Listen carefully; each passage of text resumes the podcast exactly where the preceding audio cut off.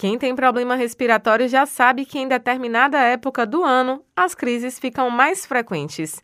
A chegada do outono e a proximidade do inverno, que provocam mais mudanças na temperatura, acabam favorecendo o aparecimento das alergias e doenças respiratórias.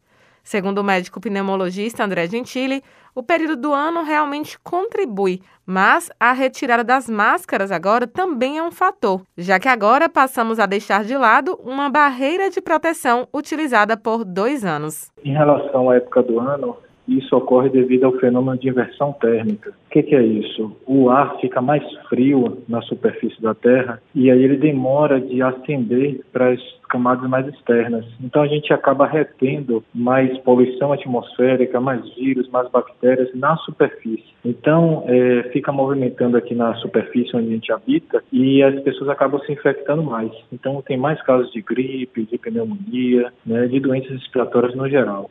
E o próprio frio, ele atua como um vasoconstrictor no pulmão. E isso faz com que as pessoas tenham mais crises de alergia, como asma, por exemplo. E também na veia superior, né, causando aí a rinite. Em relação a tirar máscara, isso é uma coisa que já é esperada, né? Porque a máscara é uma barreira física para que as pessoas não se contaminem. Quando a gente tira essa barreira, naturalmente vai ocorrer um número maior de infecções respiratórias. A fisioterapeuta pediátrica Fernanda Mascarenhas conta que durante a pandemia caiu a produção de alguns medicamentos. E agora, o aumento nos casos de doenças respiratórias tem causado, inclusive, a falta desses remédios no mercado. Ela destaca ainda que as crianças têm faltado às sessões de fisioterapia por conta das viroses. Praticamente foram dois anos com baixíssimos casos, assim, o número de casos de viroses ficou muito baixo, inclusive é, era difícil até achar antibiótico no mercado, né? Tá sendo difícil achar antibiótico no mercado porque diminuiu muito a procura e a fabricação das medicações. Aí agora que está tendo um aumento muito grande, às vezes as pessoas estão com dificuldade de achar as medicações nas farmácias.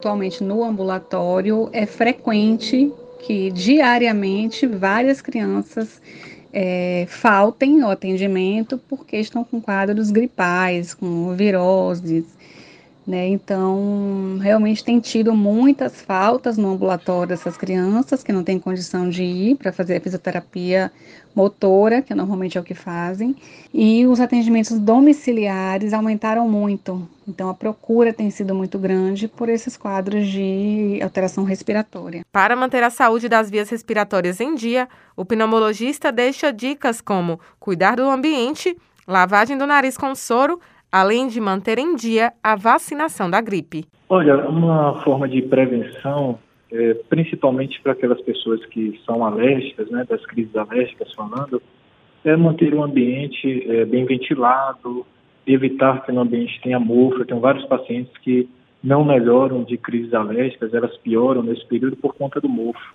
A gente tem tido vários casos. Não é, varra a casa, porque você levanta aquela poeira e ao invés de varrer, ele, ele passa um pano molhado.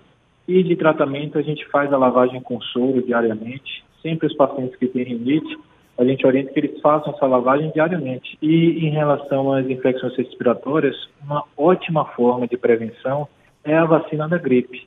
Então, eu sempre recomendo que os pacientes façam a vacinação né, para a gripe. Dessa forma, vão estar protegidos, principalmente dessa última cepa aí, que ali em dezembro e janeiro causou é, um grande número de infecções na nossa cidade. Há um aumento de 40% na incidência de quadros alérgicos nesse período. Asma e rinite alérgicas estão entre os problemas que mais atingem a população e, geralmente, associada a elas, vêm as dermatites tópicas.